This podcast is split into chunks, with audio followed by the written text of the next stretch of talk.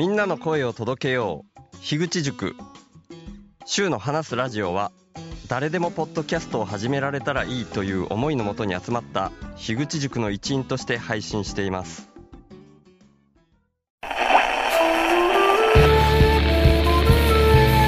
週の話すラジオ特別編。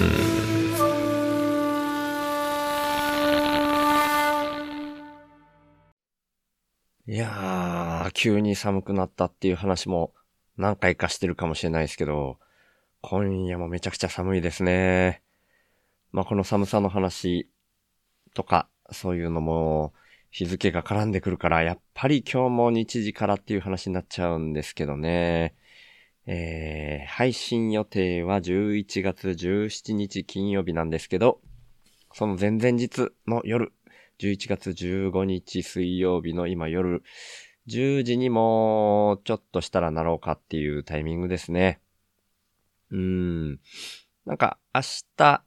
は昼に水を浴びる日みたいな、4、5日に1回、まあ今は中3日空けて浴びてるかな。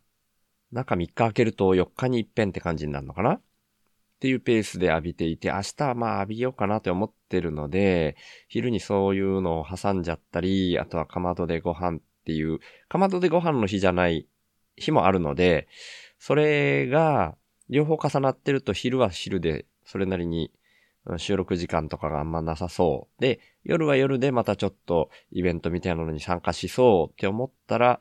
やっぱ今日のうちに撮っといた方がいいかなと思って、配信日の前々日に撮り始めております。で、久しぶりに夜撮ってる気分ですね。でもめっちゃ寒いんでね、体の芯がブルブル震えるような感じがさっきあったなとか思いながら、あとは、もうね、薄手ですけどダウンジャケット羽織ってるんですよね。これは確かタケルさんにいただいたダウンジャケットかな。で、頭がね、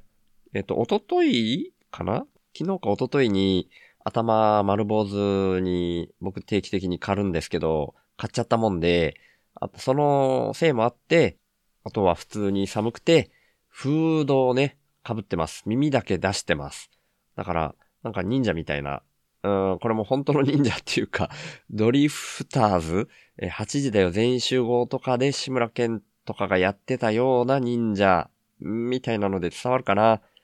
そんな感じの格好しながら撮ってます。はい。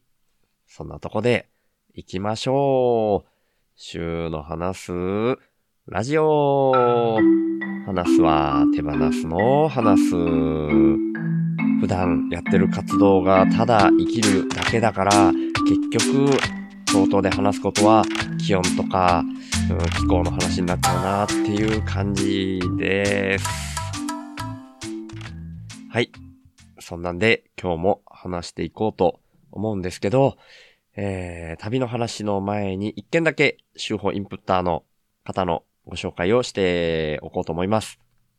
でですね、今回はお一人なんですけど、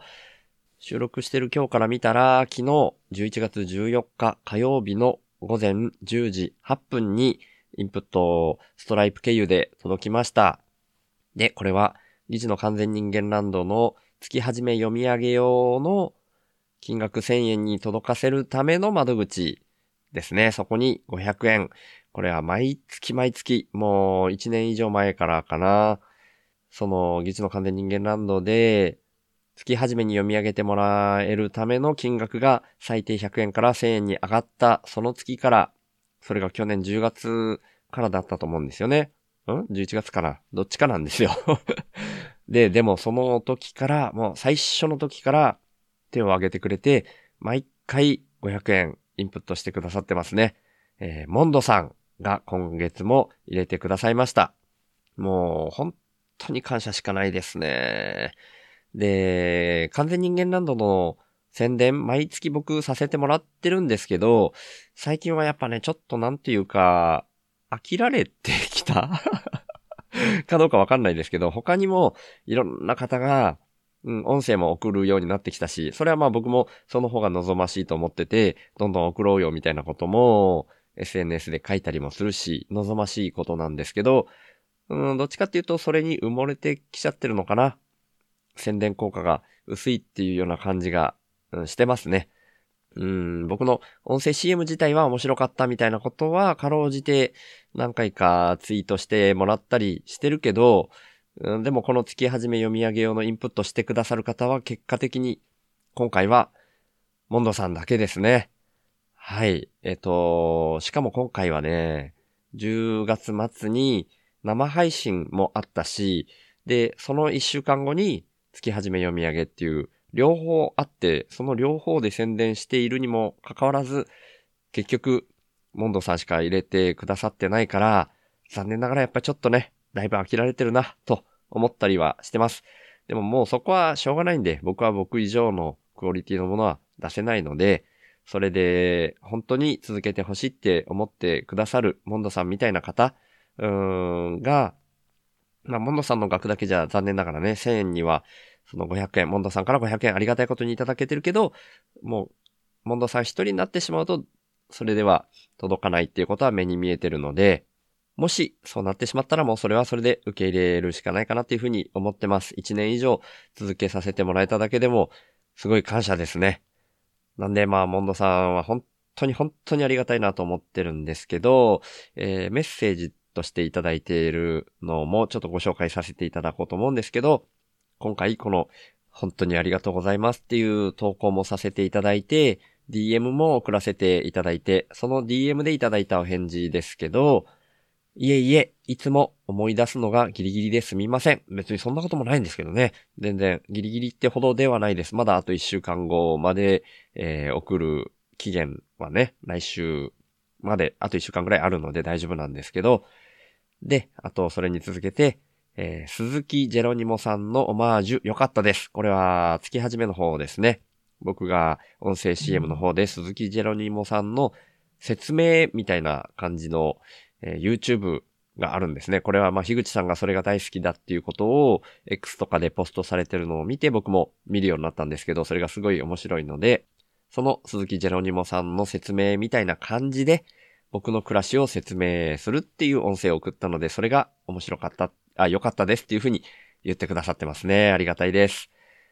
で、宣伝することについても僕聞いていたんですけど、今回は特に宣伝するものはないのですが、週報のインプット、どれでもいいのでお願いします。かな？っていうふうに書いてくださいました これは、モンドさんご自身の宣伝には全然なってないんですけど、だからまあ、週報で僕がこれ言ってもあんまり意味がないかもしれないけど、まあ、モンドさんがそういうふうにおっしゃってくださったっていうことで、自信を持って僕自身が宣伝しようと思います。あの、週報の公式サイト内の方、概要欄からも飛べるようになってますけど、週にインプットするっていうところから飛んでいただくと、週報公式サイトのインプットのページに行くんですけど、月額サブスクのインプットもありますし、単発のインプットもあるし、今は、高谷さんが僕のドキュメントを取ってくださるための、そのギャラのためのインプット窓口、こちらもまだ一件も入ってきてないんですけど、それもありますし、PayPay の ID も書いてますし、住所も書いてるので直接何かを送ることもできますので、その、どれでもいいのでお願いします。ってね、モンドさんがおっしゃってるので、はい。なので、それで、あの、インプットしてくださるとありがたいと思います。よろしくお願いします。あ、ちょっと言い忘れたから、Amazon 欲しいものリストもあります。はい。あの、最近、中電申しさんが、マウスとか、大豆とか送ってくださった、Amazon 欲しいものリストですね。本がいっぱいですけど、そちらもありますので、そちらの方もですね、見ていただいた上で、あ、これ送りたいなっていうふうに思ってくださる方がいらっしゃいましたら、ぜひお願いします。はい。温度さん、今回は、いや、今回もですね、毎月毎月いただいてるんで、今月も、本当にありがとうございました。ちょっといつまで続けられるかわからないですけども、今後も続く限りはできればよろしくお願いします。本当にありがとうございました。はい。そんなところで旅の話の続きをしていきたいと思います。はい。旅の話、宮崎、関西、下道だけ車中泊メインの旅の続きですね。もしかしたら今回で終わるかもしれないですね。まあ絶対とは言えないんで、今回と次回、まあまあ、でも、今回終わんなかったとしても次回までには多分確実に終わるんじゃないかなとは思ってるんですけど、もう最終日に来てるんでね、そういうふうに思ってるんですけど、まあとりあえず話し始めていこうと思いますけども、とりあえず今までのあらすじ的なお話ですね。9月5日に宮崎を出発して、大分のちっぺさんのところ、ちっぺさんとパートナーさんのところに一泊させていただいて、翌日6日は山口県周南市ののりこさんとお会いして飲み食いをさせていただいて、別で車中泊をして、で、その翌日7日は、岡山で道草さんと昼にお会いして、昼というか夕方かな、お会いして、すすき茶とかをその場で煎じて、うん？煎じてじゃねえな。行ってか。行って、その場で行ったものを飲ませていただいて、で、また別のちょっと進んだところで車中泊して、その翌日の8日は、中2の頃からの友達のユージと神戸で会って、ユージと二人でホテルに泊まって、まあその辺ユージが持ってくれたんですけど、昔話に花が咲いたりして、その翌日の9日が今回のメインの目的地だった一の完全人間ランド大阪オフ会ですね。めちゃくちゃ面白かった。50人ぐらいお会いしました。4次会まで過ごしました。で、車中泊をして、翌日10日は京都でたまちゃんと会って京都御苑とかを一緒に巡ったりして、たまちゃん家の目の前で車中泊させてもらって、その翌日の11日は朝に京都で橋野さんと会って、そのまま福井県に向かって、福井県で大輝くんと会って、アータンとも一瞬会って、アータンの、えー、大阪オフ会での忘れ物をお渡しして、で、大輝くんとはご首相ラジオの収録までして、翌朝、またアータンと一瞬会ってお米をいただいたりして、で、えー、翌朝っていうのはもう12日ですね。12日は、滋賀に下って、滋賀で草野大地さんとお会いして、モグタンも合流して、お昼ご飯を一緒に食べて過ごして、で、モグタンと一緒に、えー、レッドさんのお宅、モグタンも一緒に住んでるレッドさんのお宅に行って、その日は宿泊させていただいて、で、13日は、奈良県お崎さんのご主人とか、まあ、結果的にな、お崎さんご家族とお会いするために奈良県に向かう途中で、京都でまたたまちゃんと会って、たまちゃんのお宅にお邪魔してうどんを食べさせていただいて、で、えー、奈良で、お崎さんのご主人と会って、お崎さんのお宅まで結局お伺いして一瞬だけ会って、目の前で写真撮らせていただいて、で、そこからいろいろ予定変更、おさきさんとがっつり会う予定が、会う時間が短くなったので、13日がそれで、ん ?13 日の夜にいろんな人にやりとり、あの、どういうふうに今後会う日の調整をさせてもらって、14日は夕方に広島でケンちゃんと会って、その後、また、周南ののりこさんところまで行って夜9時過ぎましたけど、また飲み食いさせていただいて、やっぱり車中泊をして、で、その翌日の15日に、しょうまさん、セラビさん、福岡のしょうまさん、セラビさんのお宅にお邪魔して、お子さんのみっちゃん、こうちゃん、こうちゃんは熱出してたけど、えそれを知らせずにいてくれたことで、行かせていただくことができて、めちゃくちゃ幸せな時間を過ごさせていただいた。で、えー、ちょっと朝が早めだったので、早めに僕は寝させていただいて、しっかり睡眠も取れて、朝ごはんまでいただいてっていうようなところまでだいたいお話ししてたかと思います。もう前置きっていうか、これだけで何分くらい喋ってんのかな？ちょっともう時間今見ないで、あの、出来事の 書いてある、メモしてあるエクセルシートを見ながらなので、時間何分経ったかっていうのはわかんないですけど、前置きだけでめちゃくちゃ長くなってますね。はい。で、しょうまさん、セラビさんのお宅。なんかね、しょうまさん、セラビさんのお宅でのエピソードがね、話し足りないなっていうのを気分がね、前回ちょっと話しながら思ってたりはしたんですけど、なんでしょうね、僕の中では、すごい幸せな時間を過ごしたっていう以外の表現がね、なかなかね、具体的なエピソードがこれがあったから幸せだったみたいな、そんな感じじゃないんですよね。だからこう、ね、音声として話せる時間としては短めになっちゃったなっていう感覚がね、前回、セラビさん、しょうまさんのお宅で過ごした、うん、内容がね、薄めだった気がするみたいに、僕としては感じてるんですけど、でも、他に、これがあったからこれを話漏らしてたな、みたいなのが別にあるわけじゃないんですよね。そんな不思議な感覚ですけど、えー、9時半ぐらいをめどに出発しようって思っていて、ただね、ちょっとだけ覚えてるのは、この9時半ぐらいになって出ようとしたんだけど、ちょっとぐらい大丈夫ですよねって言って、しょうまさんが何かを、それは単純にもうちょっと話しましょうじゃなくて、なんかがね、なんかがあるから、それだけやってから、みたいな。うん。な、何をその時にしょうまさんが話されたか、何かを見せてくれたか、その具体的なエピソードをね、忘れちゃったんですけど、なんかちょっとだけ ほんのちょっと10分ぐらいだと思うんですけど、10分ぐらい何かを、その、しょうまさんが、そ、それが終わるまでみたいにおっしゃったことをしてから出発したっていうことだけ覚えてます。いやー、ちょっとね、具体的なの忘れちゃってほんとごめんなさいっていう感じですけど、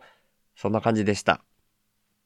で、えー、向かうのはですね、熊本。今度は最後にお会いするのが、ルイスさん。まあメインではルイスさん。で、ルイスさんが声をかけてくださって、えー、一の完全人間ランドのオープンチャットとかにもいらっしゃるカモメさんっていう方がいらっしゃって、で、ご自身もサイレントリスナーみたいな表現される方なんですけど、ルイスさんも初めてお会いするし、僕もカモメさんと初めてお会いするっていう方とお会いする予定にだけなってまして、12時半に道の駅止水っていうところで集合っていうことだけが決まってたんですね。で、まあ Google マップで、うん、9時半に出たってことは、うん、9、10、11、12、3時間見てるんですね。だから Google マップで2時間から4時間みたいな感じで出てたんじゃないかなっていう気がします。で、道中がどんな感じだったか、うん、シンプルに思い出せることとしてはもうほとんどないんですけど、写真を撮ってるからっていうかこれ僕、一応今も家計簿をね、ちゃんと成り立ってないけど、一応つけてるんで、家計簿用にレシートの写真とか撮るんですよね。で、途中でガソリン入れてるっていう写真撮ってますね。車クリニックっていうところで入れてるんですけど、これあえてこういう風に喋ってるっていうのはですね、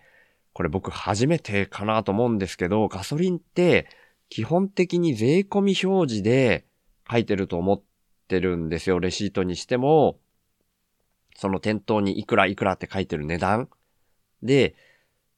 その感覚で僕いたら、車クリニックがえらい安いって思ったんですよね。リッターが164円って書かれてたので、入ったんですけど、で、これまで旅を続けて来てる中で、一番安いとこで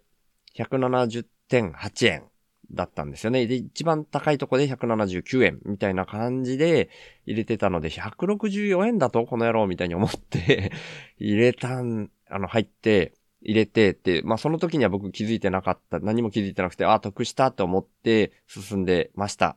で、これは帰ってきてからなんですけど、帰ってきてからね、その、家計簿をつけるのもそうだし、その情報を整理するのに、ガソリンのレシートも全部見ていってたんですよね。で、さっき言ったみたいなのが分かったんですけど、この車クリニックのはよく見たら、税抜き164円だったから、税込みにしたら180.4円だったんですよね。だから唯一180円台に食い込んだみたいな、結果的に一番高いじゃんってなったんですよ で、まあそんなにね、べらぼうに高いわけではないですけど、まあ相場ぐらいなんですけど、だからまあそういう安さにつられて入った僕が悪いといえば悪いんですけど、やっぱね、こういう僕の暮らしをしてて、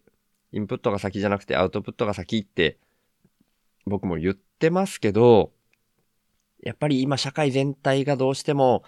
このお金でやり取りして流れていく世の中なので、これ知り合いのお店とかだったらまたその話別ですけど、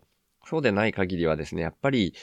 うん、今回めっちゃ長距離だっていうのもあるし、一回入れるのがね、響いてくるから、なるべく安いとこでやっぱり入れたかったんですよね。で、その160円騙されたっていうのも僕のそういう、うん、浅ましいといえば 浅ましい。で、まあそこまでじゃないと思うんですけど、まあそういう気持ちが出ちゃって、だから、うん、自分が悪いといえば悪いけど、これはだから一般的な話になりますけど、僕ね、この今の僕の暮らしを始める前から、税抜き表示をするお店がすごくね、好きくないです 僕ね、自分の、あの、親のお店、あの、僕の親父が衣料品店、洋服屋さん、街の洋服屋さんをやっていて、今もまだ閉店しきらないみたいな状況で、で、そこで6年ぐらい仕事してた時期があるんですよね。で、その頃に消費税が上がってっていう風になって、税抜き表示が許可されるみたいな、ん？法律的に税抜き表示でもいいみたいになったのかなちょっとちゃんとわかってないけど、税抜きと税込みを選べるようになった。で、それってもうそのね、国の方針自体がね、僕はあんまり好きじゃないんですけど、要するにごまかすためにっていう風にしか感じないんですよね。うん、言葉はすごく悪いけど、税抜きで安く見せかける、まあ、うん、本当に言葉悪いけど騙すみたいな要素があるなと思って、僕は一応その、うん、仕事をですね、親父の下で仕事をしながら、その税抜き表示っていうのは、断固として反対してました、ずーっと。でも、結局親父が税抜きっていう方向に切り替えたんですけどね、今までは税込み表示をしてたのを税抜き表示に切り替えたんですけど、なんかそれで、えー、騙されて買う人がいるかもしれないけど、気づいた人って絶対、これ後から気づいたりして、まあ今回の僕みたいなもんですよ。後から気づいた人って絶対いい印象持たないんですよね。で、ほんと申し訳ないですけど、僕車クリニック二度と入んないですもん。多分。これちょっと僕が極端すぎるんですけど、いやー、本当にそんなね、気分があるから、うーん、僕はね、個人的な好みとして、税込み表示のお店はめっちゃ好きになるし、税抜き表示のお店はめっちゃ好きくなくなります。はい。ごめんなさい。これは、あの、アウトプットが先の考え方になっていった僕の、うん、その気分的な気質的なところにもすごく関わる部分なんで、余計なお話ですけど、旅の話とは違う部分だけど、手法的には大事な話なので、ちょっと挟んじゃいましたね。はい。そんな車クリニックで、えー、ガソリンを入れて、っていう感じで、なるべく早めに、絶対遅れないようにって思って出発していたので、12時2分に、道の駅止水について、えー、ルイスさんにメッセージを送りました。とりあえず道の駅止水着きました。外のテーブル席でゆっくりしてます。っていう風に僕メッセージ打ってますね。で、そのタイミングではもちろん、ルイスさん12時半が待ち合わせ時間なんで、僕はそこで、外のテーブル席みたいなところで、何しようとしてたんだっけな多分ね、ケンちゃんと収録した音源とかを編集しようとしてたのかななんかそんな感じだったと思うんですけど、それで、テーブルでパソコンを開いてっていう風にやってたらですね、かもめさんが僕に気づいて話しかけてくれたんですね。僕はもうかもめさんの見た目とか全然知らないんで、わかんなかったんですけど、こっちに寄っていらっしゃる方がいて、シュウさんですか？って声かけてくれたんですよね。いやー、僕はまあ、あのー、SNS とかでも写真を晒してたりするし、オープンチャットとかでもたまに出したりしてるのかな？だから分かったんだと思うんですけど、あとまあ、わらじ履いてたからかも しれないけど、気づいて話しかけてくれました。でね、僕ね、かもめさんっていうネーミングから女性だと思い込んでたんですよね。だからすぐそれ言っちゃったかもしれないですね。もしかしたらその場で。ちょっとちゃんと覚えてないけど、どっかのタイミングではかもめさんにそういう風に言っちゃったと思います。で、まあ、ご挨拶みたいな感じでして、その一緒のテーブルで話をさせていただきながら、最初にね、お土産をいただいてしまいました。えー、かもめさんは農家でいらっしゃって、かもめ農園っていうのをやってらっしゃるんですね。で、そこで作られているさつまいもと、ニンニクと、あとは加工品も2種類持ってきてくださいまして、モリンガパウダーっていうのと、菊芋パウダー、うん、菊芋はまあちょっとだけ聞いたことありますけど、菊芋っていう種類の芋。それは聞いたことがあったような気がしますけど、モリンガっていうのを初めて聞きまして、へえ、そんなのあるんですね、なんて言って、まあ、いろんなもの、そのままなんか水とかお湯に溶かして飲んでもいいし、みたいなこともその場で話してくれたような気がしますね。それをいただいてしまいました。なので、こちらはインプットとしてっていう感じでね、紹介しないといけないと思うので、今、このタイミングでご紹介させていただきます。えー、ごめんなさいね。それが書いてあるところまで今、パソコンの画面を動かしてますけど、えー、っとですね。その、SNS とかで投稿していいかどうかっていうのも、これメッセージで聞いたんだっけな？その後のメッセージで聞いたか、そこで直接聞いたか忘れましたけど、まあ、投稿とかはだいぶ前ですね。もう2ヶ月ぐらい前なんで、はい。投稿はしてる後なんですけど、宣伝したいことですね。をお聞きしましたら、紹介していただけるのであれば、インスタの UR でお願いします。よろしくお願いします。ということで、インスタの URL も DM で送ってくださいました。なので、今回も概要欄に、かもめ農園さんのインスタの URL を貼りたいと思いますので、そちらを皆さんも見た上でですね、かもめさんからいただいたその、さつまいもも、ニンニクも、モリンガパウダーも、キクイモパウダーも全部、すごい美味しかったので、おすすめです。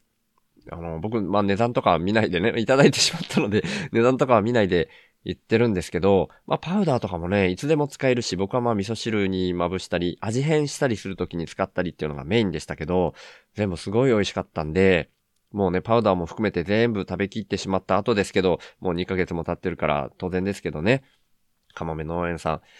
すごく一生懸命作られてるんだろうなっていう風に想像します。優しい味でした。野菜にしても、パウダーにしても。なので、皆さんぜひ、インスタの URL からかもめ農園さん購入していただけたら嬉しいなと思います。よろしくお願いします。でですね、あ、そっか。えー、ルイスさんにそのかもめさんと合流しましたってメッセージ打ってるのが12時21分なんで、その5分前ぐらいに多分合流してちょっと話してるんでしょうね。で、12時28分にルイスさんがいらっしゃいました。で、まあ、以前にルイスさんとのやりとりを手法で話させていただいたと思うんですけど、まあ、バタバタになってしまいますけど構いませんかみたいなことをおっしゃってたんですよね。で、まあそういうふうに聞いてたから、それであっても一瞬でもいいからっていうふうに言ってあったんですけど、あのー、それにしてもめっちゃ本当に一瞬でした。どのぐらいだろう ?5 分いたかな？もうね、お会いして、えー、のりこさんのお土産があってっていう、これは前回の配信の時にも僕お話ししてると思うんですけど、のりこさん、えー、14日に寄らせていただいた時に、その次の日によるしょうまさん、セラビさんのお宅向けのお土産と、そのさらに次の日はルイスさんと会うっていうこともお話ししてたら、ルイスさん向けのお土産もくださったんですね。だからそちらをお渡ししました。で、ルイスさんはルイスさんでまたお土産を持ってきてくださってて、大阿蘇牛乳ですね。これも過去に手法で何回も話させていただいてるめちゃくちゃ美味しい牛乳。それが1パックと、とじこ豆。これは、えー、4月の時かな。4月にイカネパレットで僕とのりこさんが会うっていうので、それがきっかけだったけど、まあ、モグタンレッドさんの結婚お祝いも兼ねて、修法オフ会的に、まあ僕は修法オフ会っていう意識はなかったけど、まあ単純にみんなでオフ会みたいにして会いましょうみたいにして、えー、オフ会開いたら、みんなはなんか修法オフ会、修法オフ会という風に言ってくださった、そんな風にありがたいことに言ってくださった。そのオフ会の時に、これは行きがけに寄らせてもらったと思うんですけど、ルイスさんと初めてその時お会いした、その時にも、とじこ豆っていうお土産をいただいて、それを調子に乗っていっぱい僕食べたら、その翌々日、ちっぺさんのお宅に宿泊させていただいた翌朝に、めっちゃくちゃ便秘になっちゃったみたいな話して、だいぶ苦労して、えー、台の方を出しましたみたいな話もさせてもらったんですけど、その閉じこ豆ですね。でも、ルイスさんは、そんなの絶対シュウさんだけだから、絶対閉じこ豆のせいじゃないと思いますよみたいに言ってましたけど、僕はやっぱね、その時の経験があるから、今回これは食べ過ぎちゃダメだと思って、この、いただいたタイミングじゃないですけど、だから僕はね、その日がもう最終日ですよね。帰る最終日なので、帰りながら、ちょっとつまんで食べたりはしましたけど、本当に2切れか3切れにとどめました。で、ちょっとこれ後日なんですけど、その翌日、17日ですね。僕がよく手伝いに行かせていただく2.3とマドゥさんのマドゥパンっていうところがあるので、その翌日にマドゥパンに行かせてもらって、お土産として、まあ僕が二切れ三切れ食べた後の閉じ込豆ですけど、お土産としてお二人にお渡ししました。っていうようなことがありましたけど、まあね、ちょっとずつ分けて食べればいいんでしょうけど、僕ね、本当にね、目の前にあったら食べちゃう病なんですよ。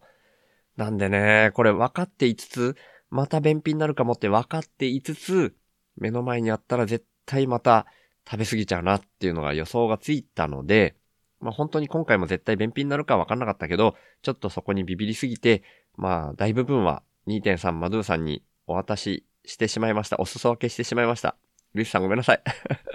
でもね、すごくお世話になってるお二人に流すことができたので、それはまた別の形で、うん、アウトプットが先っていうのが、2.3マドゥさんからのが僕にも返ってくるかもしれないし、他の人にも行くかもしれないっていうところで、すごく僕としては満足感の高い動きをしています。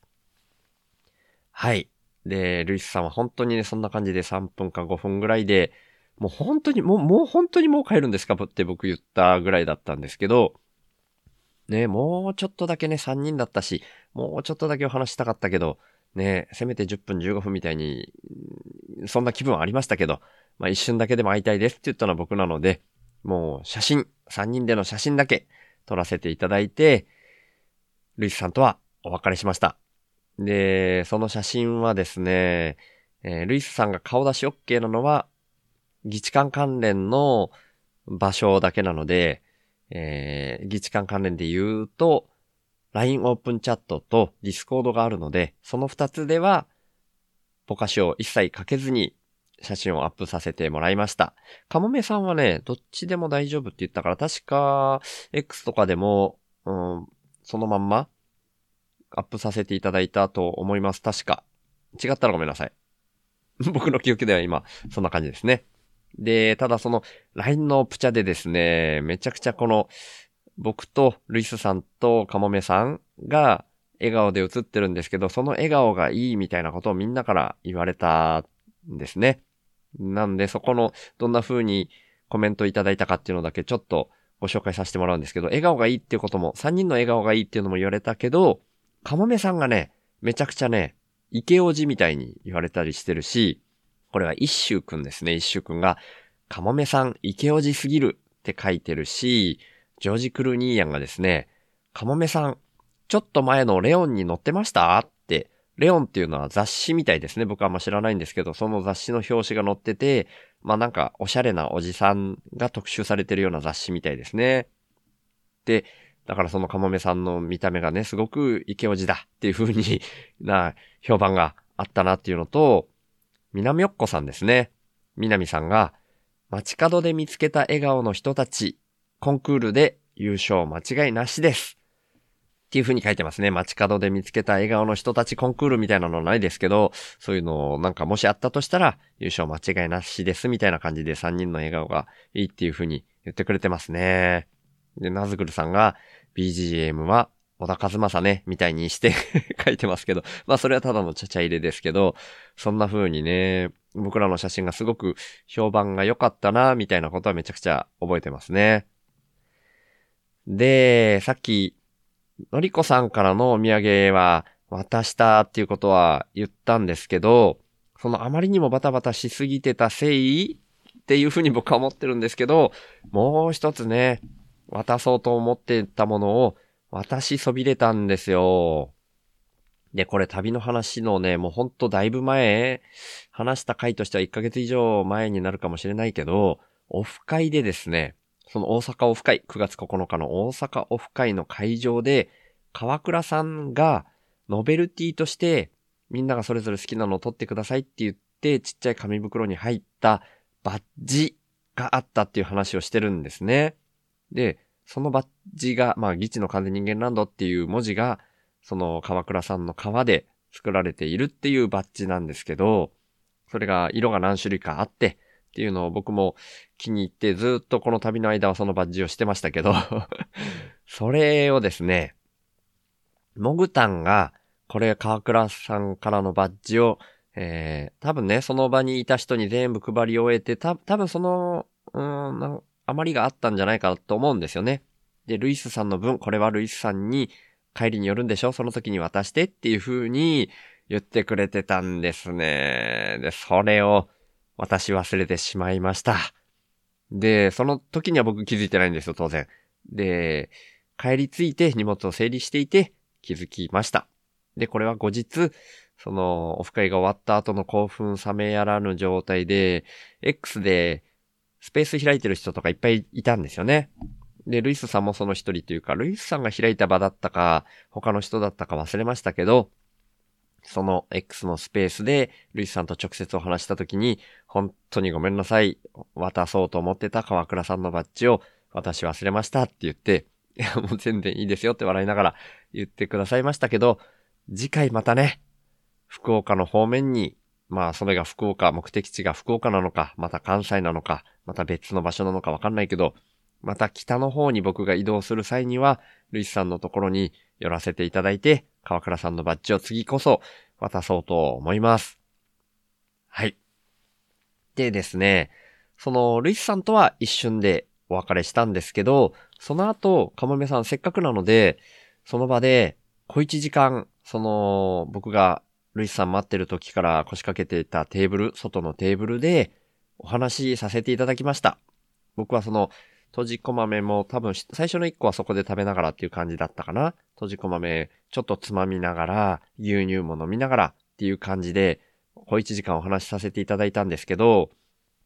で、僕はあの、行きがけに道草さんとも、えっ、ー、と、スマホでお話しさせていただいたっていう話したと思うんですけど、それとちょっと似たような感じで、テーブルに僕の iPhone を置いて、それで録音させていただいていいですかつって僕、お話しさせていただいて、いろんな人と、ど、どんな人っていうことをお聞きしちゃうんですけど、結構人と会う人数が今回もめちゃくちゃ多いし、忘れちゃうんで、でもまあ、メモしたりっていうこともできないから、もし差し支えがなければ、録音させといてもらっていいですかってかもめさんに聞いて、あ、いいですよっておっしゃってくださったんで、録音させてもらいながらお話ししました。で、えー、まあ、道草さんの時に、ちょっと風が強かったのもあるし、その iPhone がちょっと距離が遠かったのかなっていうんで、結局全然聞き取れないぐらいな感じだったっていうのがあったんで、まあ、もしかしたら取れないかもしれないですけど、みたいなことは言ってたんですけど、で、道草さんの時よりは、お互いの位置がちょっと近いみたいな感じで、その中間地点に iPhone を置いて、で、風もそんなにないっていう風に感じられていたんですけど、やっぱりですね、聞いてみたら、やっぱそんなにね、全然聞き取れないまでいかないけど、あんまり聞き取れませんでした。なので、結局はね、記憶頼りになるんですけど、でもだから、僕の声か、かもめさんの声かっていうのは聞き取れるんですよ。で、喋ってて、へーとかいうのはわかるんで、でもだから、小一時間喋ってましたけど、大体ね、こう、かもめさんの方が質問してくださって僕のことを答えてるんで、そんなにね、かもめさんの情報量を僕が聞き、聞けたっていう感じではないと思うんですよ。なんで、多分、えー、録音させていただいた情報全部は、今覚えてる中からは出てこないと思うんですけど、まあ大体はね、でも覚えてる記憶の範囲内に収まるんじゃないかなと思ってるんですけど、今覚えてるのはですね、その、かもめさんの年齢のお話とかを聞かせていただいて、49歳で、僕の、学年的にも僕の1個下っていう感じだったと思います。間違ってたらごめんなさいね。これはあの、リチの完全人間ランドのスポンサーもかもめさんされていて、今、ちょうどこの、うん、収録してる11月の頭に、スポンサーされたやつのラジオネームでもそういう風になってるんですけど、かもめ、ひげメガネ49歳さんっていう風に読み上げられているので、その、かもめさんがひげを生やしていてメガネをかけているっていうところと49歳であるっていうところはわかる形になってるんで、でも、まあ、49歳と言っても、まあ、僕50歳で、でも学年的には同級生の可能性もあるし、2個離れてる可能性もあるんですけど、かもめさんは確か学年的にも1個下だったっていうふうに僕の中では記憶しています。はい。で、あとはですね、その熊本で農業されてるんですけど、確かね、10年ぐらい前っていうふうにおっしゃってたと思うんですよね。これも違ったらごめんなさいなんですけど、10年ぐらい前にどこかから移住してこられたっていう記憶です。どこからっていうのは忘れてしまいました。音声の方でも聞こうとしましたけど聞き取れませんでした。ごめんなさい。で、えー、まあ、週の話すラジオを多分ね、高谷さんゲスト会ぐらいは聞いたみたいにおっしゃってたんじゃないかなと思うんですよね。違ったらごめんなさいね。でも、その場ではそんな感じで、他のが聞けてないんですよっていうのを、すごく申し訳なさそうに話されていた記憶で、もう全然そんなことはないですよって言って、僕も週の話すラジオ、そのね、基本的に今までのエピソード数もめっちゃ多いし、まあ、ぶっちゃけ面白いコンテンツであるっていうふうには僕は思ってないので、うーん、なんか、議事感はね、すごい面白いから、議事感を聞く方のリスナーで、まあ宣伝してるから、うん、聞いてくださって、幸いインプットくださる方もいらっしゃいますけど、まあなんか、本来面白いコンテンツじゃないよねって思ってるんですよ、週法に関しては。うん、な、なんていうのかな、ファニーではないよねって思ってるんで、申し訳ないんですよね、聞いていただくのが。なんでそういうふうに答えたような気がします。で、えー、ただ、その、なんか、高谷さんゲスト会で伝わる部分で言うと、共感するところがすごい多くて、みたいにおっしゃってくださったと思います。で、なんか、そういう今の社会に対する違和感みたいなものを僕も持っていて、農業をやっていてみたいな感じでおっしゃってた気がするんですよね。で、僕がその話してくださっ、かもめさんが話してくださったことの中で覚えているのが、えー、その、確かね、さつまいもの例だったと思うんですけど、今年がね、確かさつまいもが、値段が、熊本に関しては価格が上がっていて、すごくその、要は、農家、作ってる農家さんにしてみたら、入ってくる金額が多くなるからいい、いい状況ではあるんですけど、それがなんでそういう風に上がったかっていうのが、宮崎とか鹿児島の、か、その辛いもの、あ、さつまいも、さつまいものことをこっち宮崎とか鹿児島では辛いもって言いますけど、その辛いもの取れ高が少なかった。で、そのおかげで熊本の、えー、さつまいもの値段が上がったみたいな、確かそんな感じだったと思うんですよね。違ってる可能性高いんですけど、確か意味合い的にはそんな感じのことをおっしゃってたと思うんですよ。で、ただかもめさんはそういう、なんか人の不幸の上に成り立つみたいなのが、すごく嫌なんだみたいなことをおっしゃってました。だからそういう、なんていうかな、感覚的なところは僕もめちゃくちゃわかるんですよね。なんか、インプットが先じゃなくてアウトプットが先っていうふうに僕が言ってるのって、まあ、ざっくりした言い方をしちゃうと、競争とか、奪い合いではなくて、えー、ギフトとか贈与とか与え合いだよねっていう、本当にざっくり言っちゃうとそういうことなので、その観点から言っても、なんか他の人の、他の人がうまくいかなかったことで、うん、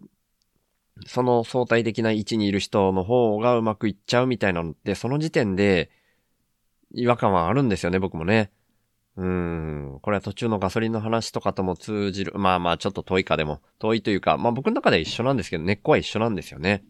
なんで、そこが、その共感してもらえるポイントとしては、やっぱ感じられるなっていうふうに思ったので、まあ、かもめさんとも今後、何か機会があって、絡むことがあったら、そういう話をまたさせていただきたいな、みたいに思いますね。なんか僕としてはやっぱり、誰に対してもそういうふうに思っちゃうけど、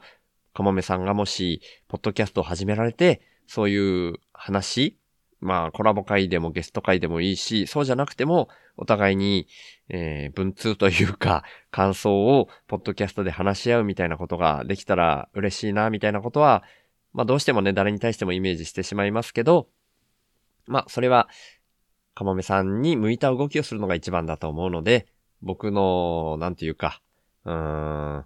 えこれなんて言うんでしたっけ？こういうイメージただしと、イメージをただ、うん、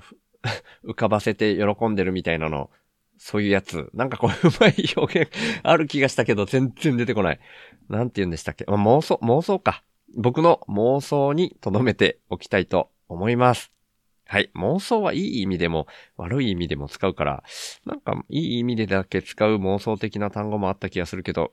うーん、まあいいや、ちょっと今出てこないですね。はい。でもそんな風に思います。かもめさん本当にありがとうございました。今後もよかったら、また、あ熊本にまたね、行くときに、ルイスさんとこにも寄らせていただきたいと思ってるし、かもめさんところにも、あの、かもめさんの都合さえ合えば、またお会いしてお話しさせていただけたら嬉しいなと思っておりますので、今後ともよろしくお願いします。今回は会っていただけて、あとは野菜のインプットをいただけて本当にありがとうございました。はい。で、まあ、小1時間お話ししてっていう感じなんで、多分1時半ぐらいですね。そこからはもう、ただひたすら家に帰るっていう風になります。でですね、ここしばらくお話ししてなかったんですけど、あの、ヒロロさん、前回配信まで何回かその道中途中でヒロロさんとアンカーとかで繋いでお話ししたい、それで収録したいみたいな話してましたよね。それがね、まだその前日までで成り立ってないんで、この日も9月16日最終日もヒロロさんと何とかして収録しようという意識が僕にもあるし、ヒロロさんとそういう会話をしながら実際進んだりしています。でね、あの、熊本のどの辺か忘れたんですけど、その前日、これは前回配信で僕言った話ですけど、前日にヒロロさんが、あ、これなんていうメッセージだっけなちょっとそのメッセージのところまで戻りますけど、えーっ、しょうまさんところに滞在している15日金曜日の夕方夜、うん夕方6時39分、ヒロロさんから、運転など気をつけてくださいね。ゲリラ豪雨ありそうなのでっていうメッセージいただいてたんですね。だからこれが9月16日、その僕が帰ってる日になるんですけど、このルイスさんとかカモメさんと会ってる時全然そんなことない、もうカンカン照りだったんですよ。ただね、移動してる、もうほんと僕地理疎いんで、どの辺かわかんないですけど、熊本のどの辺だったかは忘れてしまいましたけど、本当にね、めっちゃくちゃなゲリラ豪雨がありました。びっくりしました。もう、ワイパーの最速のやつにしても追っつかないぐらい。だからスピードもね、ちょっとすごい、ゆっくりゆっくり走ってました。なんでね、その、僕ね、ひひろろさんからそのメッセージ受信したときは、あ、まあまあ、ゲリラ豪雨あることもあるかもね、ぐらいにね、おぼろげで、はい、気をつけますみたいに言ってましたけど、いや、本当だったと思って、ヒロロさんごめんなさいと思いました。ね、まあ心の準備をしているぐらいしかできないし、本当にゲリラだから対策みたいなものはもちろんできないんですけど、いやーびっくりしたし、なんなんかわかんないけど反省しましたね。反省したってまあどうしようもないんですけどね、本当に降ったって思いました。でね、あとはそのヒロロさんとやりとりしようとしていてどのぐらいでだったかなちょっとね、何時ぐらいにそれが成り立ったかわかんない。あ、でもこの、あれだ、メッセージで、そのアンカーの、その、えっ、と、アンカーで収録するための URL を、ヒロさんが送ってくださってるのが、夕方4時の33分なので、その、その時ですね。その時に多分ね、高千穂ぐらいに僕いたんですよ。で、その高千穂で、そのどっかで、うーん、繋いでっていうお話ができたんですね。その道の駅とかだったらよかったんですけど、全然道の駅とかにいるタイミングじゃなかったんですけど、ヒロロさんがそのお誘いしてくだ、まあ、あの、仕事の休憩時間に入ったんだと思うんですよね。で、お誘いしてくださったタイミングでしか喋れないので、もう道の駅ではなかったけど、僕のヘロヘロの速度制限のかかった LINE もの通信でどのぐらい喋れるかなと思って、繋いでみました。で、繋がるまでもすごい時間かかったんですけど、一応ね、繋がったんですよ。で、ほんのちょっと喋れたっていう感じなんですけど、最初繋がった時はほんのちょっとと思ってないから、あーどうもやっと繋がりましたね、喋れますねって言って、で、ヒロロさんが、あどうも今、どこにいらっしゃるんですかって聞いてくださって、で、今、高千穂にいるんですよっていう話をしたら、あ、高千穂ですか。僕の後輩がね、高千穂大学っていうとこに行ってたんですよってヒロロさんがおっしゃって、え、高千穂にある大学ですかって僕聞き返したら、なんかね、やっぱ電波が悪くて、あんまりちゃんと帰ってこなくて、ちょっとその高千穂大学が何なのかっていうのが、こう、はっきりしないまんま結局ね、もう、つなげなくなって、それ以上喋れなかったんですよ。で、いやー、やっぱりこの速度制限のかかった通信じゃダメだと思って諦めて出発しちゃったんですけど、そしたら出発してからしばらくしてですね、4時41分ですね、ヒロロさんからメッセージで、お疲れ様です。また後日ゆっくりお話ししましょうっていう風にメッセージが来ました。で、その後ですね、高千穂大学、かっこ東京、だから東京だったんですね。高千穂の大学ですかって僕聞いたけど、東京にある高千穂大学っていうのの、ウィキペディアのリンクが送られてきました。で、これは、その運転中じゃないですけど、どっかで止めた時かな。それかも帰り着いてからじっくり見たのか忘れましたけど、その高千穂大学のウィキペディアのリンクで読んだところですね、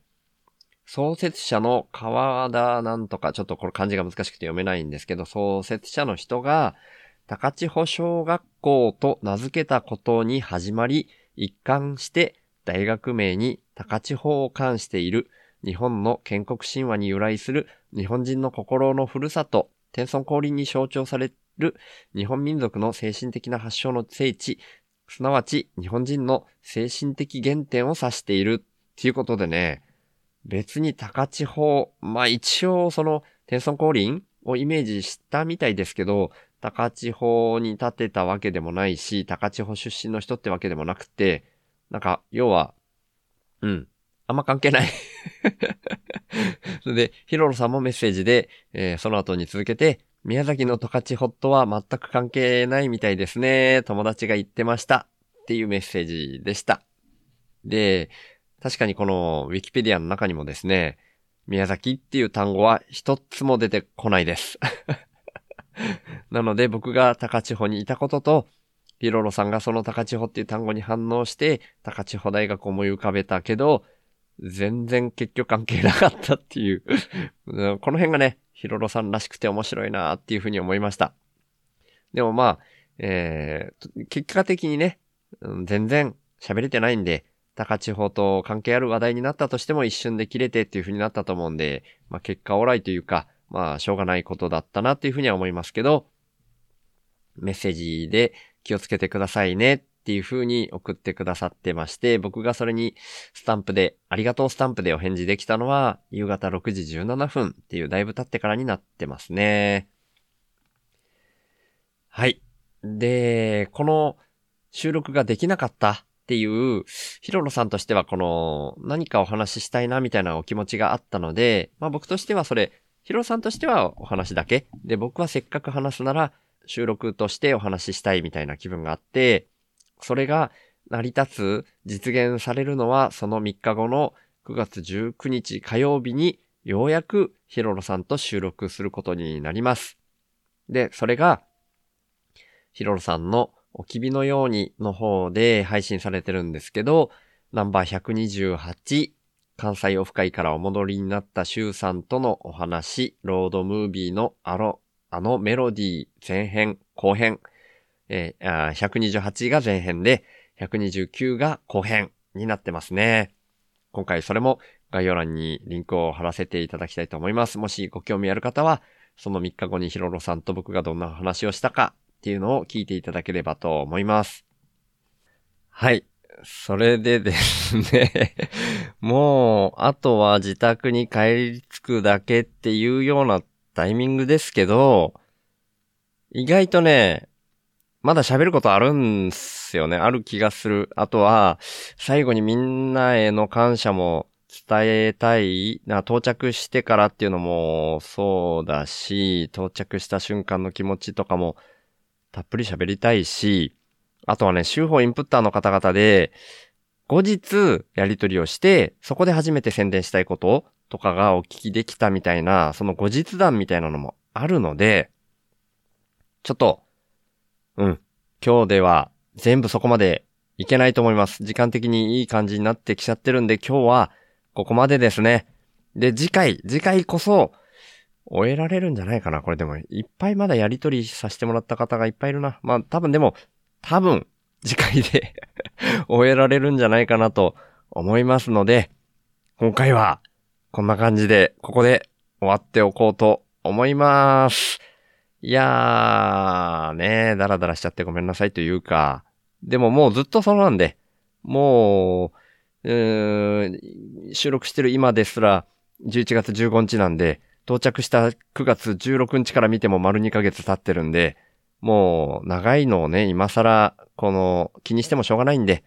うん、じっくり、ちゃんと、たっぷり自分が心ゆくまで喋るっていうところを最優先にしたいと思うので、今日はここで終わっておこうと思います。えー、今日メインでお話できたのは、しょうまさん宅を出発して、ルイスさんとかまめさんとお会いしたっていうところですね。その手前でちょっとガソリンスタンドをディスったりしてましたけど、メインとしては、えー、ルイスさんとかまめさん、本当にありがとうございましたっていう感じです。今後ともよろしくお願いします。はい。ということで、今回も最近のいつもいつもの注意書き的なお話ですけど、エンドクレジットで大きな声で読み上げさせていただく方っていうのは、この旅の話をしている間は、旅の途中で出会っていただいた、ズームも含めてお話しさせていただいたすべての方々、あとは、州が議地管リアルオフ会に参加するためだけのインプット窓口にインプットしてくださった方。で、今回の冒頭でご紹介させていただいたモンドさんが今回は大きな声で読み上げさせていただく方になりますので、その旨ご了承いただければと思います。ということで、週の話すラジオ、略して週報は、HSP っていう先天的なビビリとして生まれた僕週が、ビビリだからこそ問題の根本原因に意識が向いて、最終的には個人単位じゃなくて世の中全体の問題点にビビリが反応しちゃうこと、それを発信することに僕の生きる役割があるんじゃないかと思って、そんな僕の意識を日々発信する番組です。僕からは今の世の中が滝壺に向かう船みたいな環境問題をはじめとした社会課題が加速度的に大きくなってるっていう風に感じられてるんですね。だから僕がビビりすぎるせいでできたメタ認知っていうか、そこから来る意識と問いを投げるみたいな感じがこのポッドキャストの位置だと思ってます。僕は、そんな滝壺に向かう船みたいな状況は、間違いなく人間が作り出していることだと思ってて、人口自体加速度的に増えていることもあるし、人間の欲望も大きくなりすぎてるっていう風に感じてます。で、その原因として、人間の欲望を増幅させてしまうような特徴をだんだん強めてきてしまっているお金っていうものが一つあると思っていて、そんなお金みたいな何かが入ってこないと、インプットされないと、自分からもアウトプットを出さないよーみたいな、交換条件的な、インプットが先構図も感じてます。だとしたら、アウトプットが先な構図に逆転させることで、滝壺に向かうスピードが緩和されるんじゃないかなって思ってます。で、そんなアウトプットが先っていうイメージなんですけど、生きていくために最低限のことで満足する、みたいなのも大事だと思っていて、だから僕はこの手放すをテーマにしてるんですけど、僕は幸せっていうものは相対的なものでしかないっていう風にも考えてて、人との比較って意味じゃなくて、自分個人の単位で見たときに沈んだ状態からちょっとマシになって浮かび上がってくる。そんな風に幸せってのは、心の状態が相対的に変わった時に感じられるって意味なんですね。それだったら、どこのどの位置にいても変わらないんじゃないかなって僕は思ってるんですけど、だから原始人であっても、超貧困国の人であっても全く変わらなくて、お金がないと幸せにならないとか、そんなことは全くないし、最低限生き延びられるっていうところで満足する人が増えれば、余剰も出やすい。んで、その余剰分は、お裾分けみたいな形で回していける。みたいなのが、僕のアウトプットが先のイメージです。そのために自分自身の才能みたいなものを無条件にアウトプットとして先に出すみたいな動きが大事だと僕は思ってるので、こんなビビリの僕に一番向いたこととして、この意識をポッドキャストで発信してるんですね。だから、2022年以降、いわゆる雇われをやめて、現金収入がないっていうような状況で、勝手に一人で空気的にアウトプットが先な動きを始めてるつもりなんですけど、まあ世の中っていうのはそんな簡単に変わるもんじゃないので、僕の貯蓄が尽きるのが早いか、そんなアウトプットが先な循環の社会が来るのが早いか、みたいな状況になってますけど、そんな僕が最低限の資質で暮らしながら、アウトプットが先なこの動きを続けるために、手法インプッターっていう名前でスポンサーの権利の販売を始めました。1ヶ月に100円以上の定期購入の形式ですけど、手法インプッターになってくれた方は、初回は手法内で僕が宣伝させていただいた上で、公式サイト内に掲載します。加えて、1ヶ月に数回程度ですが、番組の最後にラジオネームの読み上げをさせていただきます。僕は数年前から、なるべくお金を使わない生活を徐々に徐々に進めてきたんですけど、今の僕の1ヶ月の支出額は約5万円です。それに対して今は50人の方から週報インプッターとして毎月サブスクでいただいている形になってまして、その合計月額は11,522円になってます。皆さん本当にいつもありがとうございます。そんな週報インプッターの入り口は概要欄にありますので、もし本当に心から購入したいっていう風に思われる方がいらっしゃいましたら、ぜひよろしくお願いします。ただ僕としては、そんなアウトプットが先で循環する社会が来ることの方が大事だと思ってますので、これももしよかったら、週の話すラジオを SNS 等で投稿とか拡散とか、あとはポッドキャストで喋ったりとか、そうでなくてもこれを聞いてるあなたに一番向いた動きをしていただけたらなって思ってるんですけど、週の話すラジオを聞いた方が、自分なりの深いレイヤーからメタ認知して、自分の生き方を見直す、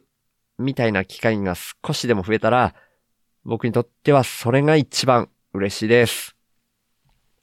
この番組は、富士山、大輝くん、しょうまさん、いざさん、もーちゃん、みそさん、あさぎりさん、のりだくん、バナナちゃん、たけるさん、もぐたん、つかの間さん、愛ちゃん、敵流山さん、ハッシーノさん、くっくらかずみさん、トートちゃん、月のせらびさん、ナッチさん、愛理ちゃん、一周くん、ひろろさん、みたらしさん、あじゅさん、まえりょうさん、本田兄弟紹介さん、品川縦断士翔平さん、二郎さん、中ちゃん、サボテン妻のちょっと耳かしての三人さん、ちっぺさん、みかさん、たまちゃん、紫さん、れいこさん、ともきさん、かせおちゃん、謎の工学インプッターさん、しおすさん、メリーちゃん、竹畜さん、周南の伝送さんことのりこさん、あーたん、ずしさん、けいさん、なずぐるさん、イランクーさん、けいくん、青柳高也さん、ねぼちゃん、ムニットさん、緑の中を走り抜けていく真っ赤な山田太郎介さん、りょうさん、とばりさん、シュラさん、ダマさん、栗原さん、みっちゃん、マッさん、アイコちゃん、妖精さん、ケンデアくん、本田翔一郎めぐみさん、ナンジーさん、ゴリさん、エヌさん、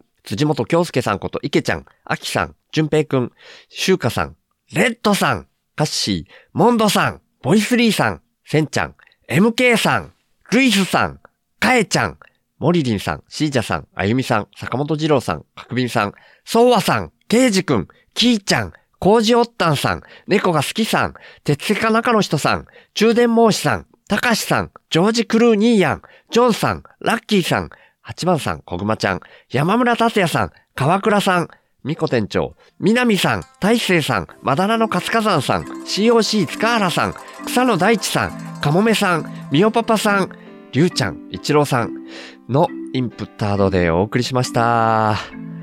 そして、週の話すラジオをいつも聞いてくださってる方、今日初めて来てくださった方、本